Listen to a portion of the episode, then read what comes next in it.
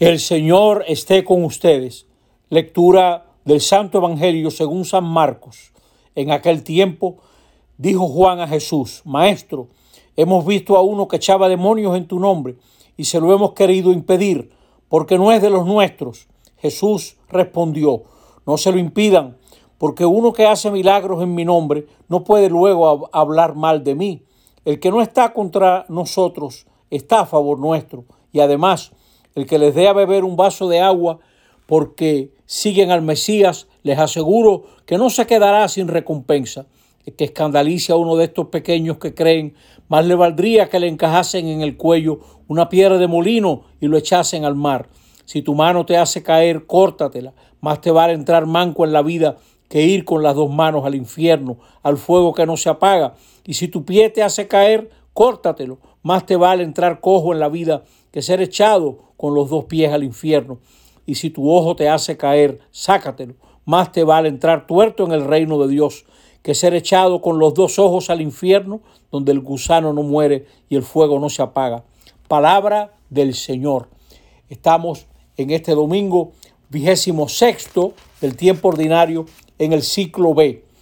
Y este Evangelio tiene una gran actualidad porque nuestros tiempos son tiempos de mucho fanatismo, de gente que piensa que son dueños de la verdad, de gente que piensa que solamente su grupo tiene razón y razones y todo el que no esté en el grupo no tiene nada que enseñar ni nada que ofrecer.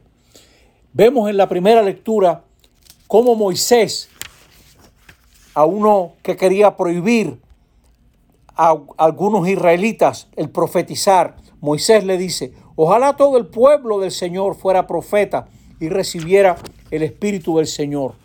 En realidad, todos nosotros hemos recibido el Espíritu Santo en el bautismo.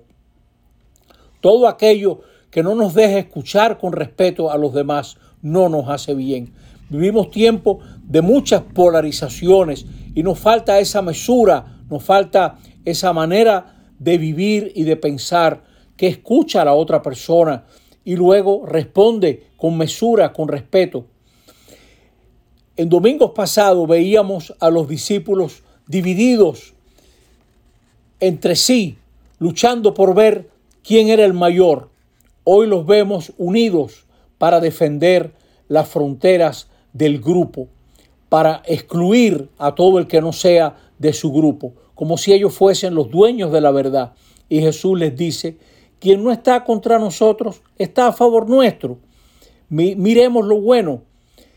Mucha gente se escandaliza de que haya otras personas que opinen, que ofrezcan, que digan.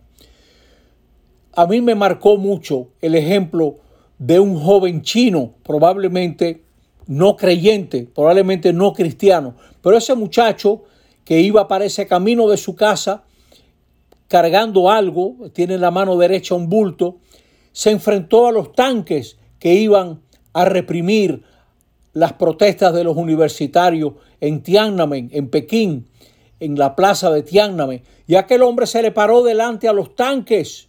Aquel ser humano se sintió indignado que con tanques fueran a aplastar las opiniones de muchachos universitarios que exigían un cambio en China y se cuadró delante de los tanques. Y cuando el tanque se movía a la derecha, él se movía también a la derecha, como diciendo, me van a tener que aplastar porque lo que ustedes están haciendo es un abuso. Y yo no sé en qué paró aquel hombre, no lo sé, pero qué cosa tan admirable, sea quien sea, no importa qué religión tuviera, no importa qué pensara, qué acción tan hermosa, qué acción tan valiente. Aquí vemos obras que a veces no se terminan porque las hizo otro grupo, otro partido, y son obras que a lo mejor beneficiarían al pueblo. Y así nosotros cerramos a veces. Hay grandes polarizaciones. Yo veo gente que defiende la vida de los no nacidos, cosa excelente. Es tal vez el ser más indefenso, el no nacido. Pero esas mismas personas parecieran no interesarse por la gente nacida, como si hubiera algo malo en haber nacido. Y hay que ser coherente. Si a usted le importa el no nacido, también tiene que importarle la vida de los no nacidos. Y la vida de los nacidos, perdón. Y he visto personas que lloran porque se están muriendo los monos, no sé qué cosa, en África, que hace falta que tengan cuidado con la foresta, que nada más quedan 40 monos de ese tipo. Y eso me lo encuentro bueno. Pero esa misma gente también debiera pensar que no hay ser más agradable que el ser humano. Y hay seres humanos que perecen de hambre, que perecen por no tener un trabajo digno, etc. Y así se lo dejan. Se ocupan de los monos, pero no le interesan los seres humanos. Y así vemos también muchas muchas contradicciones entre nosotros y eso no debiera ser. Se fomenta la etiqueta y protocolo en actos públicos, pero poca gente se ocupa del corazón de esas personas, qué están pensando, qué, qué quieren, qué buscan en la vida. Nosotros a veces hablamos de Dios como de un poder que nosotros controlamos, pero Dios actúa en nuestro mundo no dando voces, sino inspirando a las personas. Y mucha gente es profeta y no lo sabe. Personas que son compasivas, que nos llaman la atención a los demás para que nos ocupemos de asuntos importantes. Nosotros necesitamos escuchar el Espíritu de Dios que está en nosotros, a ver qué nos dice, por dónde va lo importante, y no tanto nuestros criterios, nuestra manía, nuestros prejuicios, nuestra lógica, nuestros grupitos, nuestras ideologías. No, el espíritu debiera ser más fuerte que todas nuestras manías y nuestros prejuicios. Debiera de abrirnos, abrirnos, como pasó en la primera iglesia, que se dieron cuenta que la salvación no se reducía a los judíos, no se reducía a ese grupito de israelitas que también los griegos y los otros pueblos eran hijos de Dios. Hubo quien criticó a los santos Cirilo y Metodio por exponer el Evangelio y ayudar a los pueblos eslavos a conocer a Jesucristo. Y los denunciaron ante el Papa. Están traduciendo la Biblia del latín al idioma de estos pueblos. Y el Papa les dijo, están haciendo algo muy bueno, porque hace falta también que esos otros pueblos conozcan a Dios.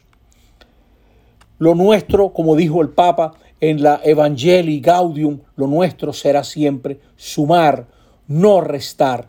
Todo lo que sea absolutizar una opinión, un interés. Hay gente que absolutiza el capital, por ejemplo. Dejen todo al mercado, que el mercado obre mágicamente y todo se arreglará. Eso no es verdad. Tenemos que usar nuestra razón y tenemos que pensar qué es lo que es necesario sin dejarnos llevar de esas divinizaciones y absolutizaciones de una bandera, de un grupo, de una ideología. Nada de eso agrada a Dios. Lo que agrada a Dios es la compasión. Y eso sí que lo inspira el Espíritu. Tuve hambre y me diste de comer. Tuve sed y me diste de beber. Y no importa de qué partido sea, la persona que es compasiva, está actuando según el Espíritu de Dios y todos podemos alegrarnos, sea quien sea esa persona, y podemos aprender, podemos aprender de esas personas. Termino con esta anécdota. Hubo una visita de Pablo VI a la India y los religiosos de un colegio iban y venían y estaban muy preocupados a ver si el Papa visitaba el colegio y tantas vueltas dieron para lograr que el Papa fuera a su colegio que perdieron el tiempo y el Papa les pasó cerca y no lo vieron. En cambio, cuando fueron a la carretera por donde iba a pasar al Papa, se encontraron a hombres y mujeres de religión hindú, no cristianos, que llevaban horas y horas y horas en las carreteras mientras ellos hacían sus diligencias para que el Papa fuera a su centro esta pobre gente, mujeres y hombres al sol, y le preguntaron, ¿y ustedes por qué están aquí? Y ellos se sonrieron, estos hombres de religión hindú. Ah, pero ustedes no saben que va a pasar por aquí un hombre santo. Queremos verlo, queremos por lo menos recrear nuestros ojos mirando un hombre bueno. Gran lección para nosotros. El Señor nos acompañe. así sea. Amén.